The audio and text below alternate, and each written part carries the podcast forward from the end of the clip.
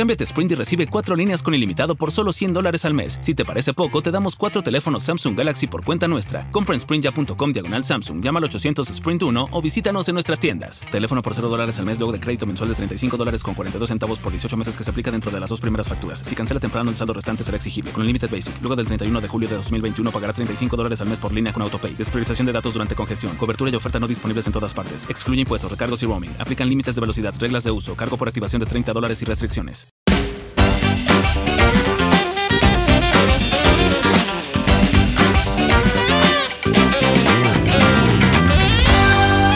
Bienvenidos al episodio número 14 de Demasiado Transparente, el podcast más sincero de la 2.0. Yo soy Oscar Alejandro y si ustedes ya vienen acostumbrados a este podcast, saben que cuando comienzo siempre les digo algo sobre los números. Y quiero decirles que especialmente el número 14 es mi número favorito de todos los que existen en el mundo porque el 14 es mi día de cumpleaños. Yo cumplo el 14 de octubre y no sé, particularmente considero que ese número que está con compuesto por el 1 y por el 4 es mi número de la suerte. Así que cuando te acuerdes de mí, y veas el número 14, ya sabes, ese es Oscar Alejandro. Quiero agradecerte sobre todo a todos los que me han escrito por el episodio anterior de cuánto vale una hora que muchísimas personas consideran que le han cambiado su manera de pensar y si tú quieres hacerme llegar un comentario de lo que escuches, de lo que pienses sobre este podcast, puedes simplemente escribirme un email a oscar.oscaralejandro.net o seguirme en mis redes sociales. Recuerda que soy arroba oscaralejandro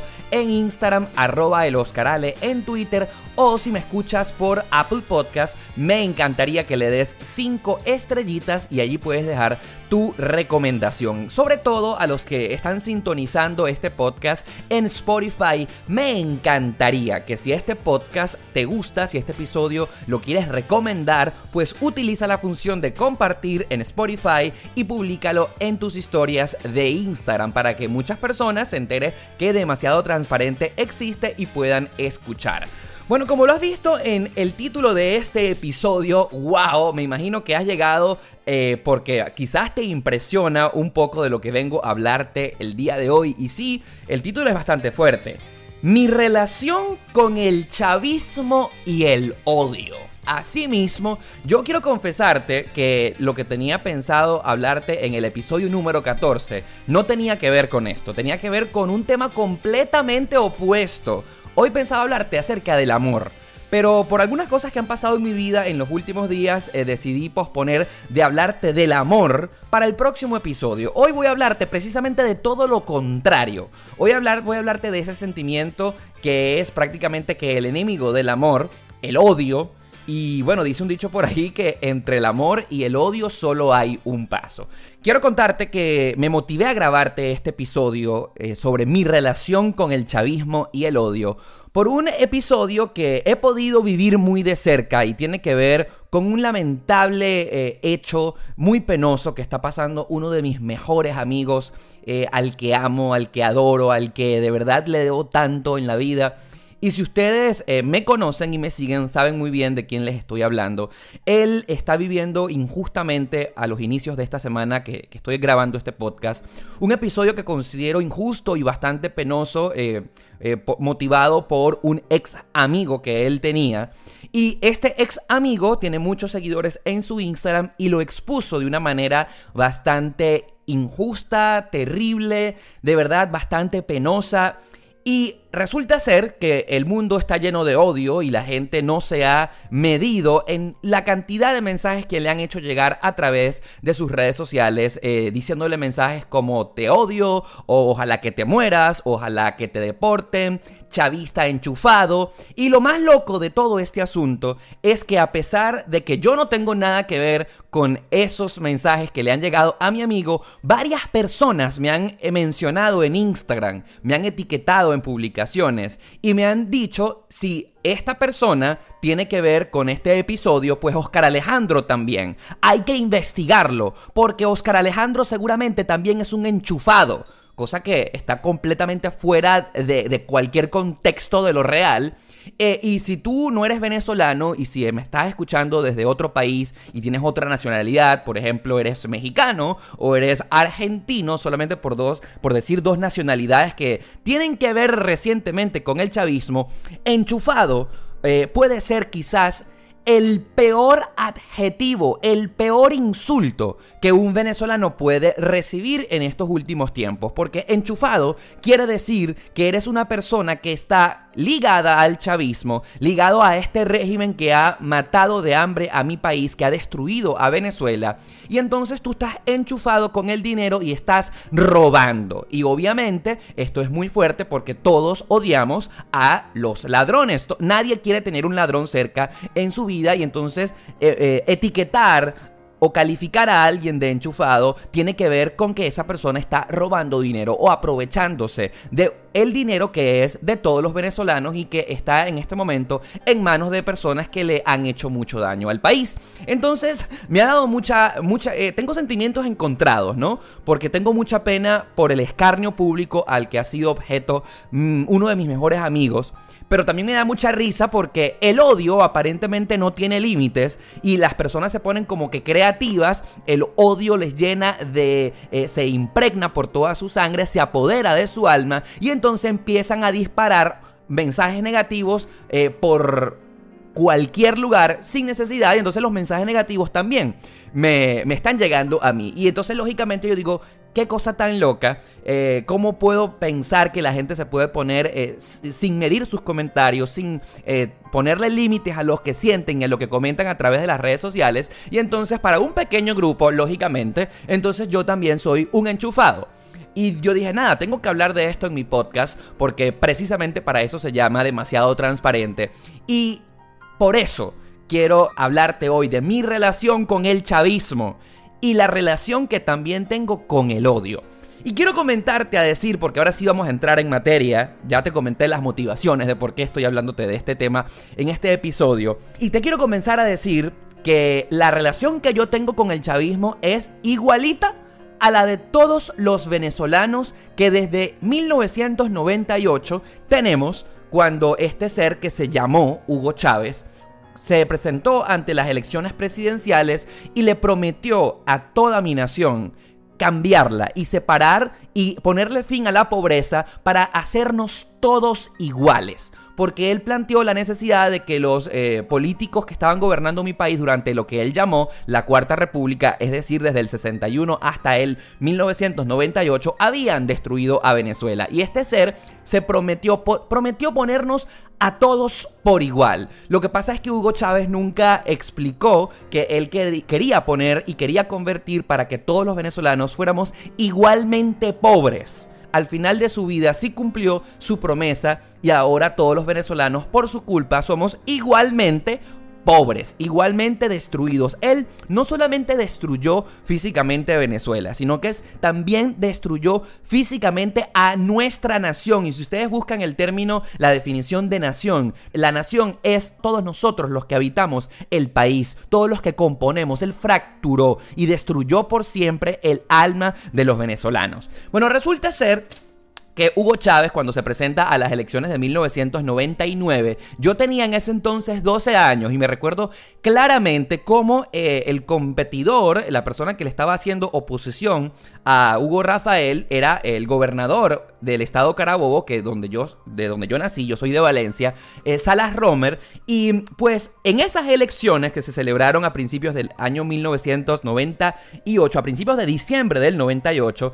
Chávez ganó legítimamente con un 56.20% de los electores que le creyeron eh, con esa promesa tan divisoria de que él nos iba a salvar y que gracias a él íbamos a tener un país libre. Sin embargo, mi familia, porque yo en ese entonces no podía votar, sí formó parte del 39.97% de venezolanos que nunca le creímos a Chávez y que decidimos, bueno, no yo, mis papás, mis familiares, votar por la opción de Salas Romer. Me acuerdo que Salas Romer tenía una campaña eh, publicitaria que decía, Salas Romer, Salas Romer, Salas Romer, el mejor, por eso nosotros te deseamos lo mejor. Había un comercial que decía eso. Nunca, nunca lo olvidaré. Pero mi familia siempre fue de ese eh, porcentaje, del 39.97% de los venezolanos que nunca le creyó a Chávez. El hecho es que, como ya les dije, esta cifra bastante importante, que este señor eh, ganó las elecciones con más del 56.20%. Todos teníamos a un familiar, a un amigo, a una persona cercana que había votado por él. Lógicamente, era más de la mitad del país que le creyó. Y obviamente no solamente teníamos familiares y conocidos y vecinos, teníamos familia bastante cercana. Yo tengo familia que hasta el día de hoy, no lo puedo creer, sigue siendo chavista y se le sigue creyendo, en este caso, a Nicolás Maduro y a todo este régimen que aún pretende eh, seguir robando y masacrando de hambre a mi país.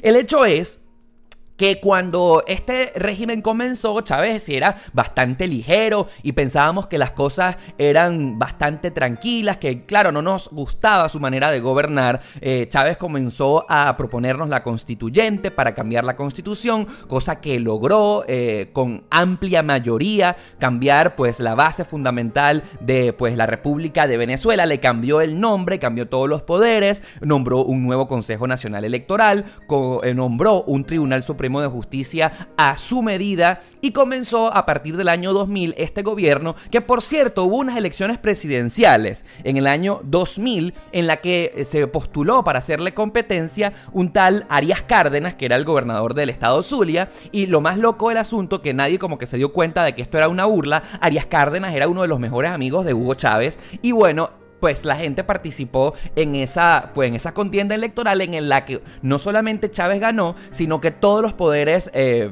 electorales y todos los poderes del Estado venezolano fueron cambiados, ¿no? Sin embargo, la gente nunca se imaginó realmente lo que venía porque Chávez comenzó a, eh, pues, a apoderarse del poder lentamente y ya sabíamos que para el año 2002 las cosas no iban bien y ocurrió ese paro petrolero que todos recordamos que produjo la salida por 48 horas o por menos de 48 horas de Hugo Chávez del poder y se monta este señor eh, que se llamó Pedro Carmona Estanga y que pues se logró quitar a Chávez temporalmente y vaya qué lamentable fue ese episodio porque eh, de verdad que la pusieron, pusieron la torta esa fue realmente la única alternativa y el único momento real que estuvimos cerca de terminar bastante temprano del chavismo y se desaprovechó esa oportunidad. Me acuerdo clarito y ustedes si me siguen en mi canal de YouTube en varias oportunidades eh, me vieron allí y tratando de reportar la situación en unos videos caseros que yo hice en el año de 2002. Simplemente menciono este momento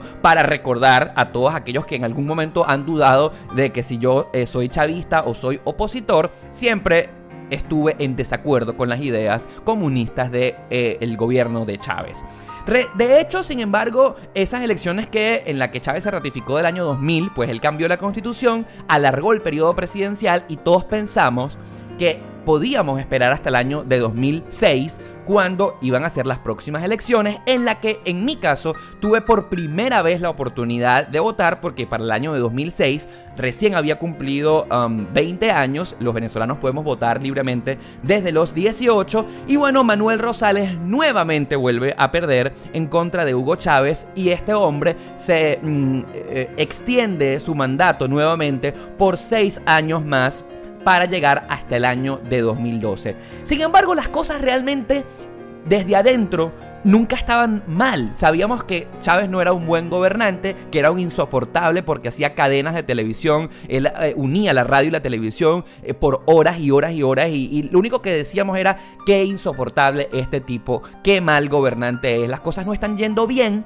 pero las cosas no estaban mal. Así que la vida en Venezuela de una u otra manera estaba fluyendo bien, claro. Me acuerdo que siempre teníamos la oportunidad de viajar al extranjero y siempre yo, por ejemplo, que venía acompañando a mi papá, que nos venía a traer de vacaciones a, Miami o a Orlando, siempre veíamos la, eh, la, diferencia tan grande de los dos países y siempre veíamos que Venezuela estaba cada vez peor y peor y peor, pero uno se relajaba, eh, realmente la necesidad de salir de Chávez no era como imperiosa hasta que llega el año de 2012 Y ya para ese entonces se sabía que Chávez estaba enfermo, él estaba ocultando su cáncer, em, pues eh, cada vez aparecía menos en la televisión y llegan las elecciones de 2012 en la que Capriles se lanza. Pero todos recordamos que cuando el año de 2012 ya Chávez estaba bastante enfermo.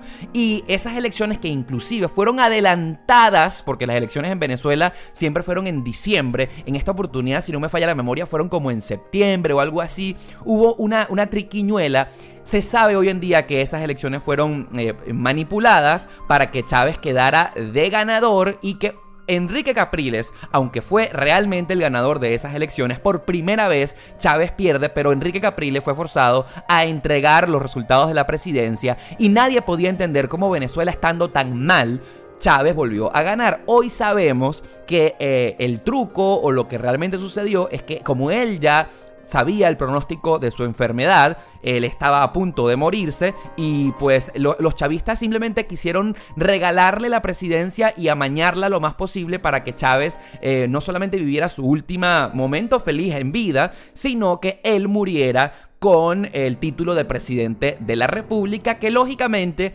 esto terminó ocurriendo, dicen las malas lenguas, porque esto nunca se ha terminado de confirmar hasta el día de hoy de que Chávez murió el 30 o el 31 de diciembre del año de 2012 y anuncian finalmente que Chávez muere es el 5 de marzo, ¿no? El 5 de marzo del año de 2013.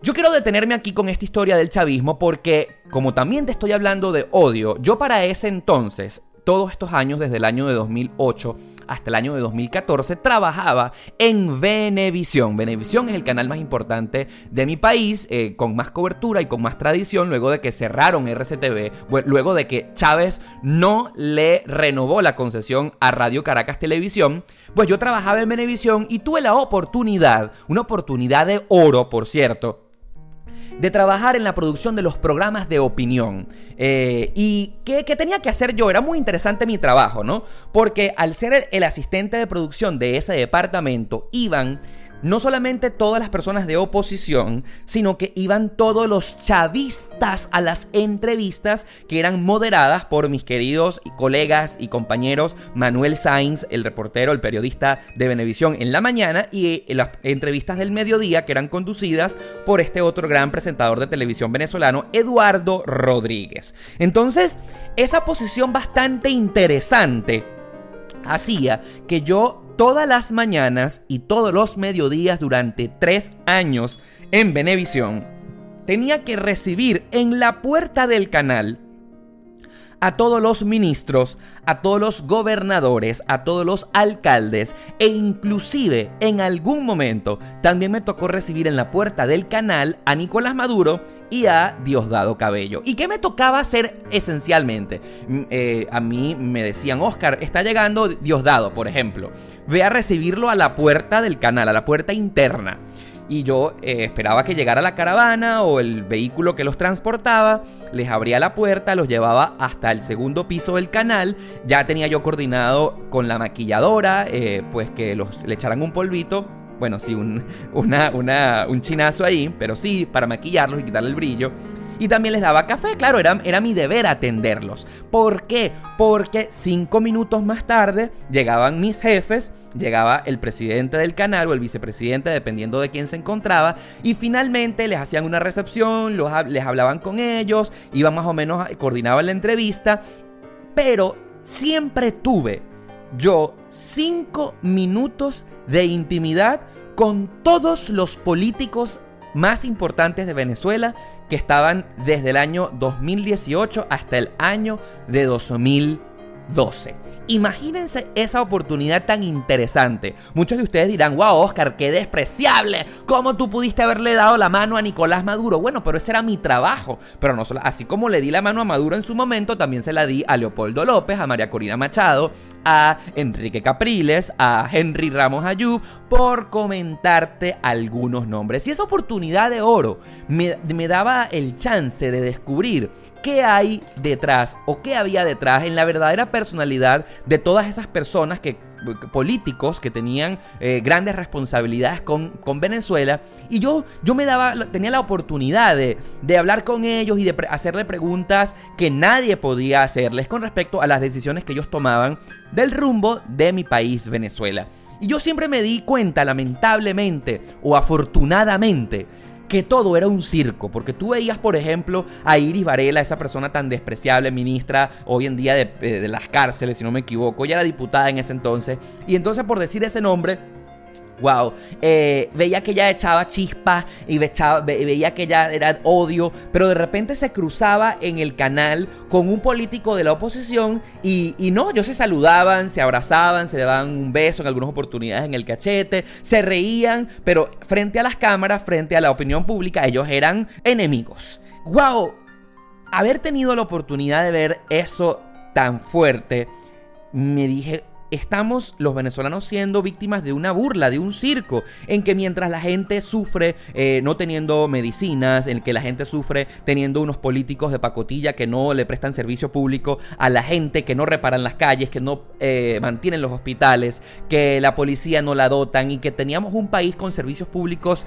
de o sea, de lo, peor del planeta Tierra, los políticos entonces estaban cuando venían al canal, o me imagino que esa era su actitud siempre, se abrazaban, se besaban y, y realmente yo no veía, yo no veía compromiso con el país. A mí, en realidad, los políticos, los políticos para mí, perdonen si eh, ofendo a alguien, los políticos son en Venezuela personas con mucha sed de poder, eh, personas que se sienten, eh, que quieren ser, tener influencia, pero realmente la vocación de servicio público, que para eso son los gobernantes, para servirles a la gente. Un gobernante no es un líder al que hay que alabar y al que hay que endiosar, un, un gobernante debería ser un servidor que quiere cambiar su país, que quiere mejorarlo, que está pendiente de que las cosas funcionen y que al mismo tiempo un gobernante debemos recordar siempre que es un empleado más quizás los empleados más reconocidos de una nación,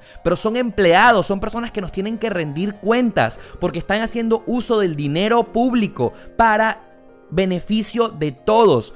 Pero los políticos en Venezuela los políticos en Venezuela no ven eso de esa manera, o, o, muy pocos. Los políticos en Venezuela simplemente son personas sedientas de poder, sedientas de tener una cuota de donde ellos manden, y parece que el servicio público se les olvidó. Y no solamente a los políticos del chavismo, que obviamente eh, los que eran mandados por Chávez eran personas que no tenían ni la más menor idea de lo que estaban haciendo con su vida, que no tenían la menor idea de, de lo que era gobernar y ser servidores públicos, ni tener ningún tipo de idea, sino que muchos de la oposición también piensan igual. Y esa información y esa posición que hoy eh, te planteo aquí sin máscara y sin ningún tipo de, tapujos y con la mayor sinceridad, siendo lo más transparente como este podcast me puedo ser, muchos de la oposición también son así. Son personas que solamente tienen una cuota de poder. Y esto para hacerte un cuento corto y, para hacerte lo más sincero que puedas como una anécdota en una oportunidad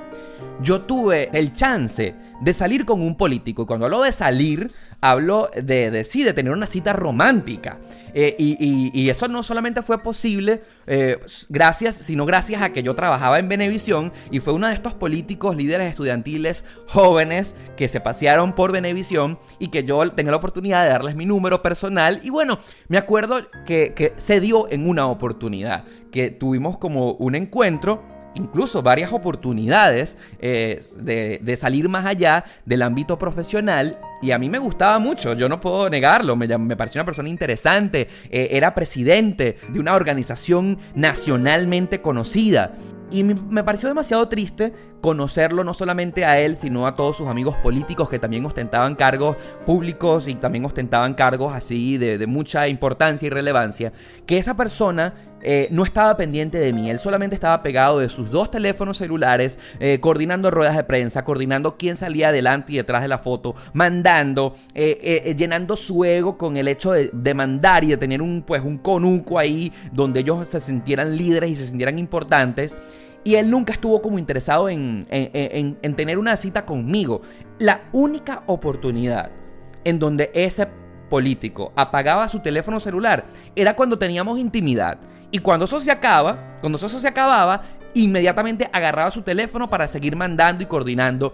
Y tú le preguntabas que qué película te gustaba o mm, que, cuál era tu cantante favorito, tu artista favorito.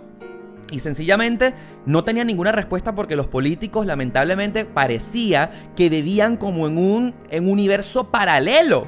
¿Cómo puede ser que un político viva tan apartado de la realidad de su país? Y bueno, digamos que ese fue el caso que me tocó, pero tengo la oportunidad de decir que la mayoría son así porque los políticos con los que hablé todos están enfermos de poder. Y por eso fue que yo tuve una decepción tan grande con respecto a, quienes gobiernan mi país. Yo no sé si en todas, las, en todas partes del mundo esto es así, pero en Venezuela los políticos quieren ostentar un cargo, quieren ser alcaldes, quieren ser gobernadores, diputados, presidentes, y vaya usted que cargo público simplemente por el hecho de mandar. Bueno, el hecho es que el primer caso de odio que yo viví, porque aquí estoy hablando de, no solamente del chavismo, sino también del odio, mi relación con este sentimiento. Eh, en una oportunidad, como cercano al año de 2011-2012, en Venevisión eh, de repente apareció una cuenta de Twitter que se llamaba arroba Periodistas y tenía una cuenta que se llamaba arroba bebe sin miedo, ¿no? Bebe, B pequeña, bebe pequeña, eh, de Venevisión, ¿no? Y esa cuenta lo que trataba era de echar a la calle y de, decir las verdades, las supuestas verdades que ocurrían en Venevisión, porque a Venevisión le decían que era chavista y entonces esa cuenta era como que la cuenta en la que decían todas las verdades detrás del canal. Y empezó en Venevisión una cacería de brujas para descubrir quiénes eran los periodistas o productores o personal que se encontraban dentro del canal em, para descubrir quiénes eran y lógicamente, lógicamente, votarlos, descubrir quién eran, eh, descubrir quiénes eran esas personas y pues desenmascararlos. En una oportunidad, yo no sé por qué, eh, ya yo estaba, ya yo tenía tres años en el canal, era como 2011, 2012, ya te dije. Y una periodista, obviamente no la voy a nombrar, eh, pues se antojó de señalarme como que yo era parte del grupo de los bebé periodistas traidores. Y a ella le provocó, sí, del forro de su... decirle al presidente del canal que yo estaba vinculado con, con esa cuenta, ¿no? Y un día, de la noche a la mañana, me llama el vicepresidente del canal para acusarme formalmente y decir que habían serias sospechas de que yo era uno de los traidores y mm, pues sencillamente me dijo que yo no podía continuar en la posición de asistente de producción del, departamento de producción de opinión porque yo tenía pues acceso eh, muy de cerca a los políticos y que gracias o por culpa a mí se estaba filtrando información. Y lamentablemente yo tuve que escuchar en boca de ese vicepresidente de que si él pudiera votarme del canal, lo iba a hacer. Pero que como había una ley de inamovilidad laboral, no, no había ningún motivo tangible más que una sospecha para despedirme y entonces me iban a cambiar de departamento. Ustedes se podrán imaginar cómo este pequeño ser que les está hablando se sintió amenazado, se sintió vulnerable ante, esa, ante ese señalamiento de odio. Y a mí de la noche a la mañana me cambiaron la vida y me pusieron en un departamento en el que yo no tenía nada que ver, que era el departamento de la producción de programas eh, humorísticos, eh, que se encargaba de la producción de los programas A qué te ríes y qué locura. Yo decía, ¿qué hago yo aquí? Si a mí me iba tan bien en la producción del noticiero. Y te quiero hablar de este episodio porque fue la primera vez que yo tuve la oportunidad de manejar el odio, de manejar una situación difícil. ¿Qué hago yo? ante el señalamiento de esta periodista. Tengo que agradecer primero que no me votaron y que respetaron mi trabajo, eh, pero yo tenía de verdad bastantes razones para las cuales odiar, para las cuales eh, tenerle rabia, para las cuales vengarme en contra de esa periodista, pero yo que tengo una gran convicción de, fe y de que las cosas siempre suceden no solamente por algo, sino que siempre suceden para mejor, yo me quedé tranquilo y le dije, mira, a esta mujer le va a ir muy mal en la vida porque ella no sabe con lo que está jugando. Ella no sabe que está jugando con el trabajo, con el sueldo de un trabajador que depende de lo que gana para comer y para pagar sus, em, eh, sus obligaciones, en este caso yo.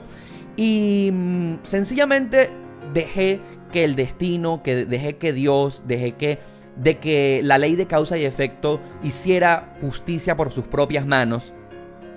y nunca la odié, nunca sentí nada mal en contra de ella. Bueno, el final de este cuento es que sin querer queriendo, esta mujer que quería votarme, que quería perjudicarme, que quería verme fuera de Benevisión, logró todo lo contrario sin saberlo.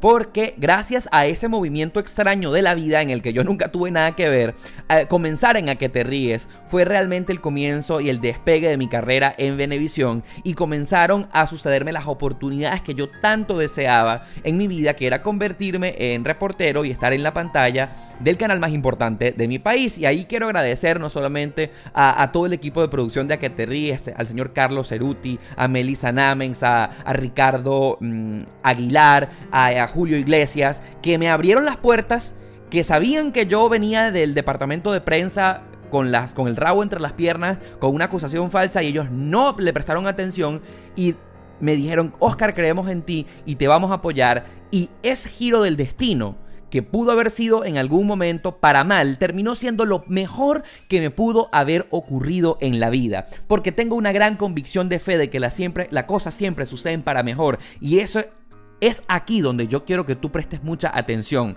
Que cuando tú te esté pasando algo en la vida que no puedas explicar, que está lleno de aparentemente mala vibra, de aparente mala energía, de odio, de resentimiento, quédate tranquilo y no tomes la justicia por sus propias manos, porque arriba hay un Dios, y si no crees en Dios, hay una ley de causa y efecto, y hay un universo que está conspirando para que cada cosa en la vida te suceda siempre para bien. Y eso fue lo que a mí me ocurrió. Ese episodio a mí me benefició de una manera que cambió mi vida. Y gracias a aparecer en A que te hoy pude solicitar una visa de talentos especiales porque A que te era uno de los programas más premiados de la televisión, tenía premios, el Mara de Oro, el Cacique de Oro, el Premio Nacional de, Producción de Televisión y vaya usted que contar y yo pude eh, agarrar todos esos premios que el programa donde me mandaron obtuvo para solicitar una visa de talentos y yo poder vivir en Estados Unidos. Así que eh, eh, yo les recomiendo que siempre piensen que cuando algo les pasa para mal, Quédense tranquilos que la vida va a cobrar justicia por sus propios medios. Y resulta ser que yo siempre pensé, a esta mujer que quiso perjudicarme, yo algún día voy a ver cómo va a pagar todas las consecuencias de, sus actos que no solamente cometió contra mí, sino con un montón de compañeros de trabajo que no tenían la culpa de nada. Y justamente yo antes de terminar eh, mi paso por Benevisión en el año 2014, tuve la oportunidad de ver cómo ella la votaron. La votaron por la puerta de atrás. Salió por la puerta de atrás.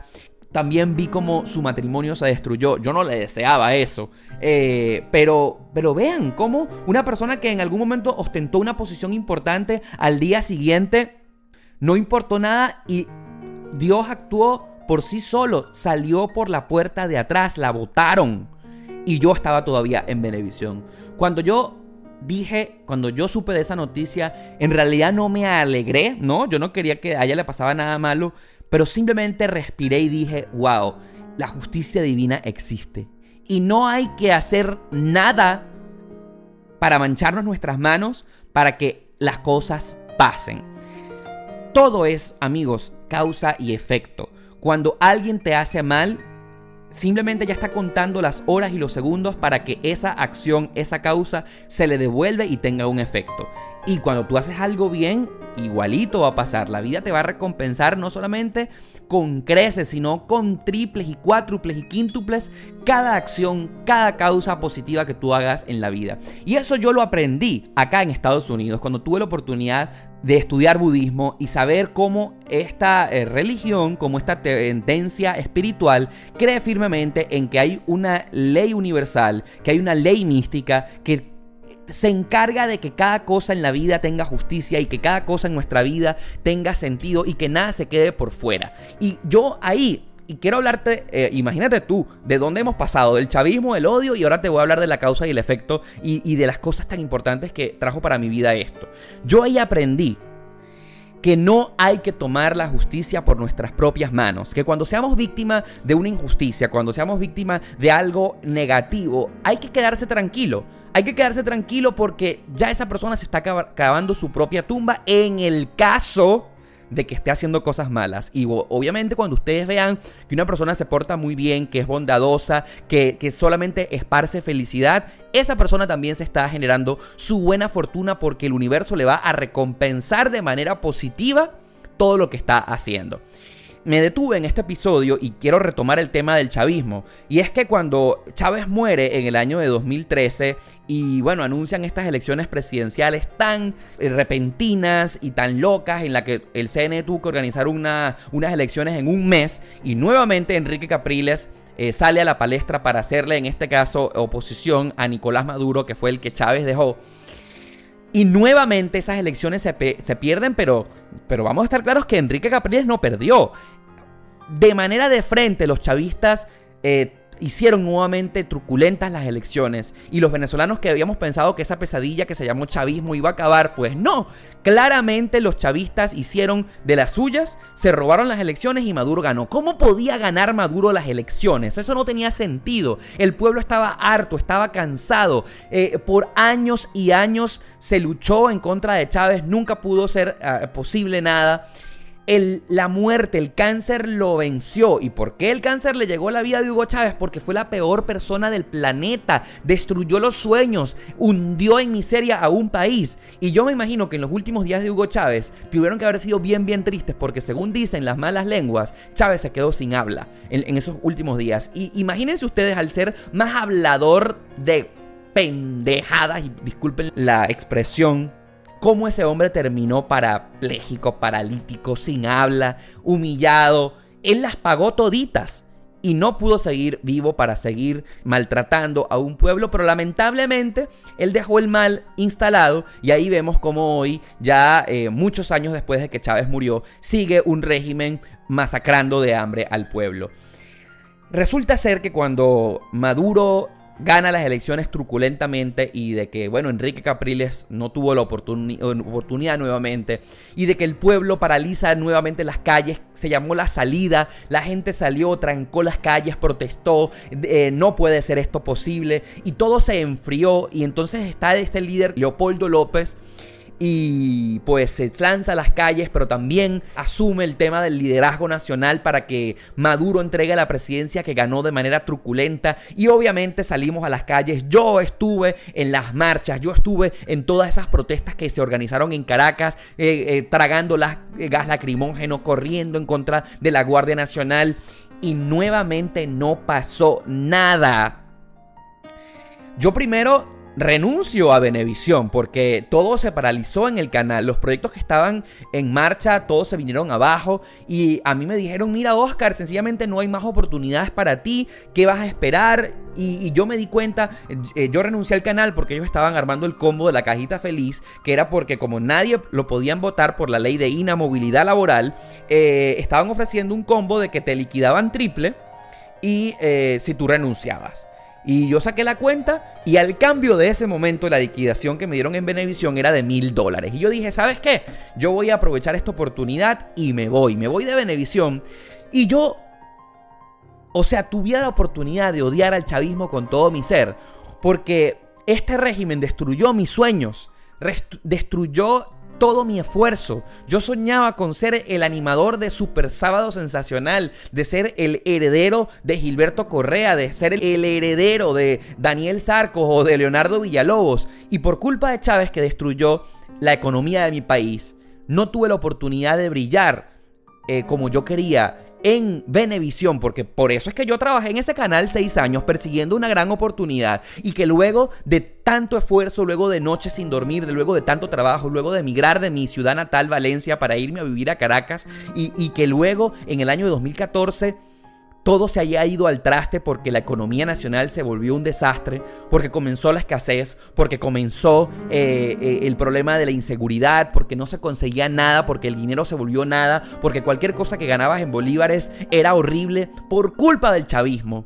Por culpa del chavismo yo tuve que echar al traste todos los sueños que me motivaban en mi vida. Y yo me acuerdo que el día más triste de verdad de esa temporada del año 2014 fue cuando, cuando yo firmé la renuncia a Venevisión. Cuando yo firmé la renuncia a Venevisión, yo no solamente estaba firmando la renuncia a esa corporación de televisión, estaba firmando la renuncia a mis sueños. Y yo, después de firmar en un acto muy romántico y cursi, fui al estudio 1, al estudio gigante del canal, donde se grababa Sábado Sensacional, y me paré sobre la tarima de los ídolos, con las luces apagadas, con las cámaras guardadas, y dije, esta fue la única oportunidad que pude pararme en el, en el escenario de los ídolos de mi país, con las cámaras apagadas, sin luces. Esta fue la única oportunidad que yo tuve. Todos mis sueños se fueron a la borda. No pude lograrlo. Tengo que reinventarme de otra manera. Yo tengo o tuviera sobradas razones para odiar al chavismo que también destruyó mis sueños. Pero ¿saben qué? No lo hago. Honestamente no los odio. Porque el odio es un sentimiento demasiado fuerte. Yo creo que es incluso hasta más fuerte que el amor. Porque dice un dicho que la fe mueve montañas. Pudiéramos cambiar ese dicho y decir que el amor mueve montañas. El amor es lo que nos mueve a todos nosotros para lograr cosas inalcanzables. Pero si el amor mueve montañas, el odio es capaz de destruir el planeta entero. Por culpa del odio, han habido dos guerras mundiales. Y dicen que si hubiese una tercera guerra mundial de odio, obviamente, porque yo te odio a ti, lanzando unas cuantas bombas nucleares, acabaríamos con la humanidad. La humanidad ha estado cerca del abismo y a punto de morir y, y nuestra raza humana ha estado al borde de su extinción por culpa del odio. Así que el odio es un sentimiento mucho más fuerte que el amor. Y cuando yo he sentido odio o envidia o negatividad en mi vida, yo siento que a mí se me quema y que me hierve la sangre y que mis neuronas se queman. Y cuando he sentido odio y rabia y envidia y frustración, yo digo, wow, qué horrible esto. Me quemo por dentro. Y no lo permito. Porque hay que, así, hay que, hay que identificar cuando tenemos este horrible sentimiento. Y obviamente, por eso es que vienen las enfermedades, por eso es que viene el cáncer, por eso es que viene el resentimiento y por eso es que nos quedamos estancados por andar odiando. Y ustedes saben qué es lo peor del odio y de la envidia. Es que cuando uno odia a alguien y cuando uno tiene un sentimiento por otra persona, esa otra persona no siente absolutamente nada de lo que nosotros estamos sintiendo. Entonces es una pérdida de tiempo. ¿Qué hacemos envidiando a otra persona? La persona objeto de nuestra envidia no siente absolutamente nada, ni siquiera se está dando por enterado. Y nosotros, paralizando nuestros sentimientos, odiando y perdiendo nuestro tiempo, que como te digo siempre, es el único recurso que no podemos renovar.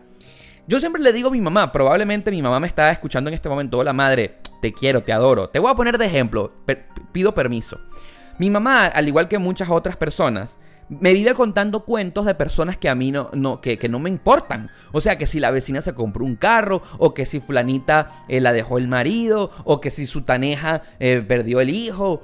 Yo digo, mamá, no me cuentes esos, esas historias porque, porque no tienen nada que ver conmigo ni contigo. Y uno está prestándole atención. Yo tengo un dicho muy particular que quiero compartir contigo para que nunca te lo olvides. Que un segundo de atención metiéndote en la vida de los demás es un segundo desperdiciado de tu propia vida. Te lo voy a volver a repetir para que te quede bien esto internalizado.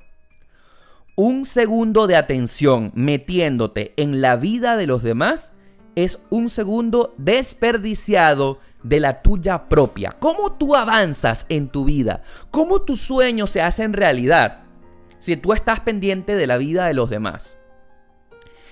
Y es aquí donde he querido llegar a el meollo de este asunto que me motivó a grabarte este episodio. Porque, como ya te dije al principio, tengo a un gran amigo que adoro y que quiero muchísimo, que está siendo víctima de mensajes de odio porque le llaman enchufado y le dicen y le llegan los mensajes a su Instagram ojalá te mueras, ojalá te deporten, enchufado, ladrón.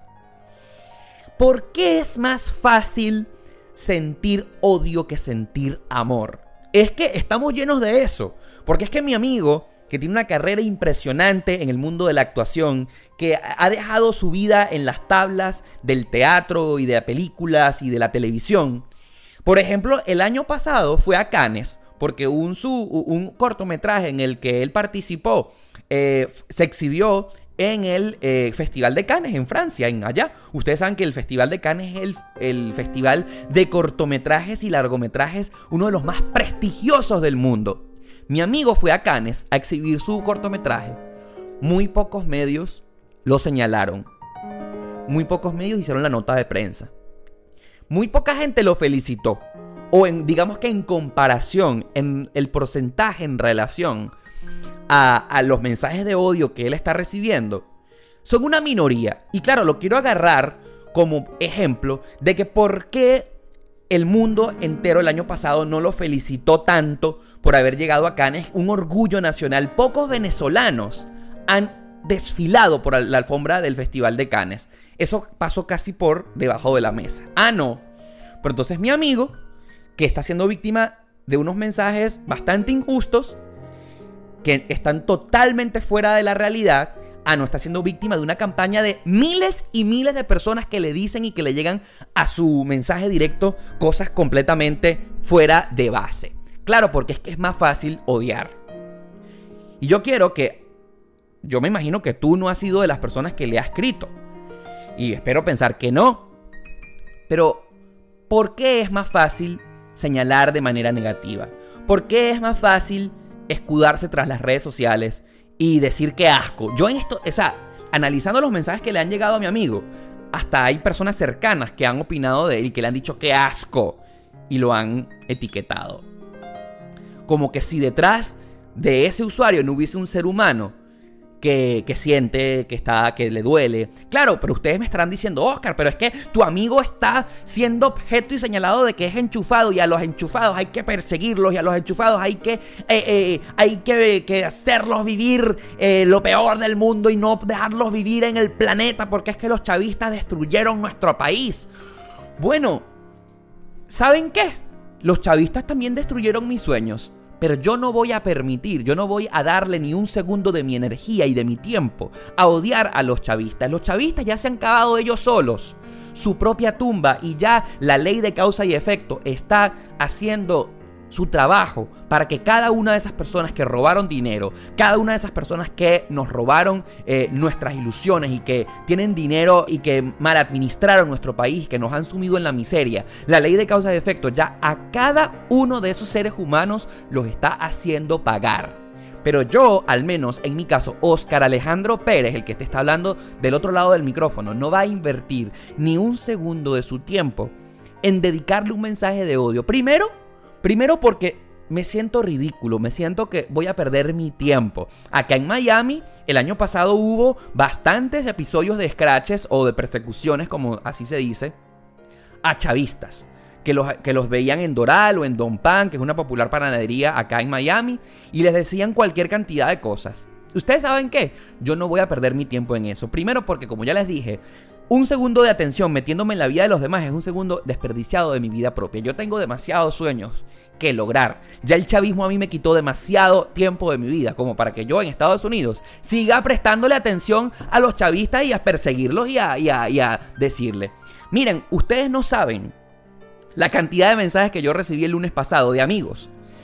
o sea, cercanos y queridos diciéndome que qué bolas, que como yo era mi amigo de ese fulano de tal. Una amiga cercana que por cierto está escuchando este podcast y si tú sabes que eras tú, un beso, mi amor, te quiero. Pero yo no puedo entender cómo mi amiga perdió como media hora de su tiempo valioso en escribirme un mensaje larguísimo opinándome sobre este episodio de mi amigo.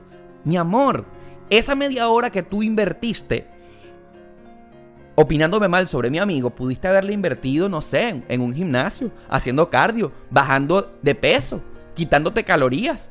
Un amigo desde España me escribió, ¿qué bolas, Oscar? Tú eres amigo de fulano de tal. Yo no te quiero ver en ninguna foto con él y yo, mira, ¿sabes qué? A ese amigo mío yo le debo el alma, le debo la vida.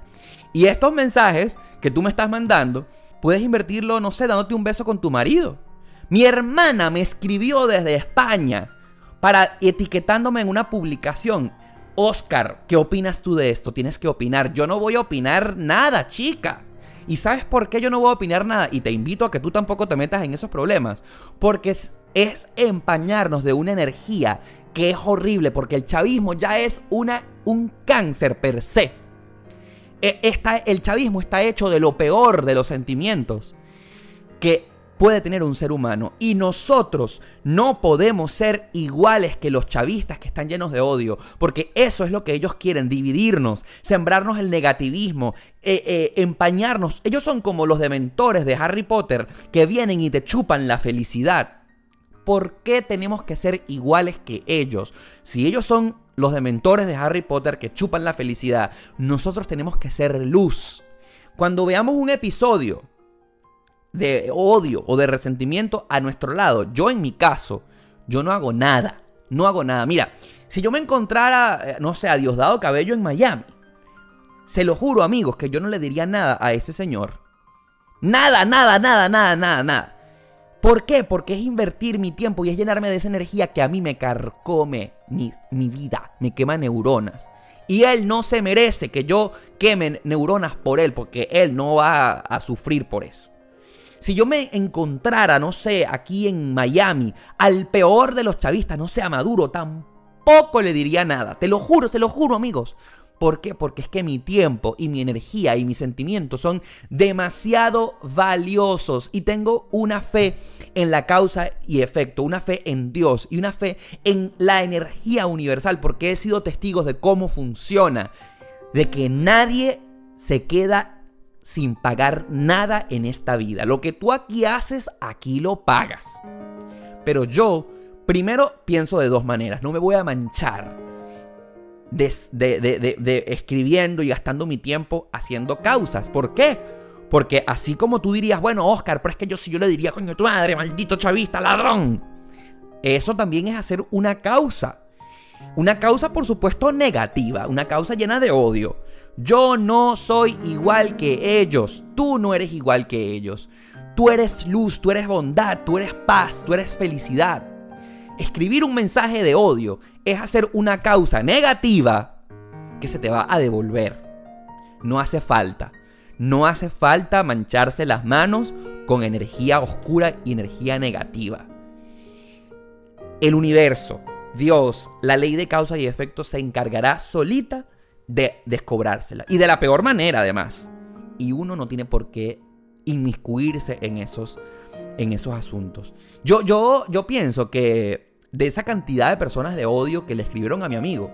O sea, tendrán vida propia. O sea, ¿en qué enfocan su vida? Y ojo, ¿por qué? Porque hay personas y cuentas falsas en internet que les encanta. Osmi de Jesús, que le si la pelona mala. Y Angie Pérez. Angie Pérez es una periodista, entre comillas, acá, cuya cuenta lo único que se encarga es de desenmascarar a los chavistas, de, de, de sacar a los enchufados y sacarlos en la palestra pública. Claro, hay mucha gente que quiere, que está contagiada con ese odio y que quiere el chisme, que quiere saberlo todo. Pero ¿por qué? O sea, Angie Pérez cree que se la está comiendo. Ella cree que es Dios, porque ponerse y, em, llevar a la palestra y desenmascarar a todos esos chavistas, ella se cree la justicia divina. Seguir en ese plan es darle pie a que el chavismo siga existiendo, a que esa negatividad de la cual nos destruyeron y nos, impregnaron y nos dividieron a los venezolanos siga existiendo. Yo, yo no voy a ser igual que esos. Yo primero que todo, y tú primero que todo, tú que me estás escuchando, tienes muchos sueños que lograr. Todo en tu vida se va a hacer realidad. Pero un segundo que te distraigas en tirarle odio a una persona ajena es un segundo que estás desperdiciando de tu propia vida no sé, eh, date un beso con tu marido, con tu novia, con un culito que tú tengas, ¿vale? ¿Saben qué? Inclusive si una persona me hiciera daño a mí mismo, como ya yo he sufrido ataques, yo de verdad que yo no me voy a defender. No, o, bueno, obviamente me, esconderé tras una piedra si me quieren, no sé, matar y pegar un tiro. Pero yo no voy a, darle odio a esa persona. Esa persona ya se está acabando su propia tumba y ya está haciendo solita su trabajo. No te preocupes, amigo, no te preocupes. No seas como ellos. Sé luz. Y yo he querido grabarte este episodio para que tú seas feliz, para que te impregnes de la energía positiva, para que seas mejor que el odio, para que seas amor, para que seas luz, para que, para que brilles, para que no estés perdiendo tu tiempo en cosas que no llevan a nada. Deja las cosas que fluyan con su propio camino. Cree, ten mucha fe que cada quien se cava su propia tumba en el caso que así haya sido. Y no seas como ellos. Ellos ya son bastante terribles. Ellos son bastante mal. De, quisiera, hacer una, quisiera decir una mala palabra, quisiera decir una grosería, pero ya tú me estás entendiendo lo que yo quiero decir. Tú eres mejor que el odio. Tú eres mejor que los chavistas. No seas como ellos. Y mm, mi relación con el chavismo. ¿Cuál es mi relación con el chavismo? Mi relación con el chavismo es que no quiero saber más nada de ellos. Ya destruyeron mis sueños. Yo tengo muchas cosas que lograr. Tengo 32 años. Mira, yo lo que estoy pendiente es de cómo está mi familia en Venezuela, de cómo mi mamá la ayudo, de cómo hacer que mi familia, mi círculo cercano, esté cada vez mejor y cómo vemos cómo resolvemos las cosas. Pero a los chavistas yo no los tengo odio, te lo juro, te lo juro. E, es dedicarle demasiado tiempo a una energía que no vale la pena. Ellos no valen la pena. El universo solito se va a encargar. Ah, y a los que están en Venezuela escuchándome, ¿qué podemos hacer? Bueno, si tú sigues allá, dentro de mi país querido que tanto extraño, bueno, protesta. Si tú crees todavía en Venezuela y tú todavía crees en tu país, aporta tu granito de arena como una solución. No sé, si sale a marchar eh, es una solución. Por supuesto, hazlo. Si sale a protestar, eh, exprésate. No estoy de acuerdo con esto. Yo quiero recuperar mi país. Pero odiando a los chavistas, no. ¿Cómo se odia o cómo se aporta? Protestando, dando soluciones, aportando, opinando. ¿Qué podemos hacer? No dejes que los demás den el primer paso. Hazlo tú. Si todos diéramos el primer paso, en el caso de Venezuela, hubiese ya 30 millones de pasos adelante y hace rato hubiésemos eh, tumbado a este gobierno. Pero no, estamos en un círculo así dando vueltas sin saber qué hacer, por miedo, porque el chavismo nos llenó de odio, de miedo, nos destruyó como sociedad, nos señalamos a unos a los otros. Y entonces eso es lo que ellos quieren, que perdamos nuestro tiempo en el odio, mientras ellos están ahí destruyendo nuestro país, robando y conservando el poder. Espero que este episodio, que yo sé que, pudo haber sido bastante polémico y, que, y haber tocado bastantes fibras, me des tu opinión me hagas llegar qué es lo que piensas a través de tus redes sociales. Si estás de acuerdo, si no estás de acuerdo, aquí está mi email, oscar.oscaralejandro.net. Está mi Instagram, arroba oscaralejandro. Está mi Twitter, arroba el Y por supuesto, si estás escuchándome en Apple Podcast, dale 5 estrellitas, eh, coméntalo, compártelo con tus amigos y sobre todo a los que están en Spotify, hagan compartir y pónganlo en su historia si ustedes creen que esto está aportando algo en tu vida. Será hasta la próxima edición de Demasiado Transparente, este que es el podcast más sincero de la 2.0.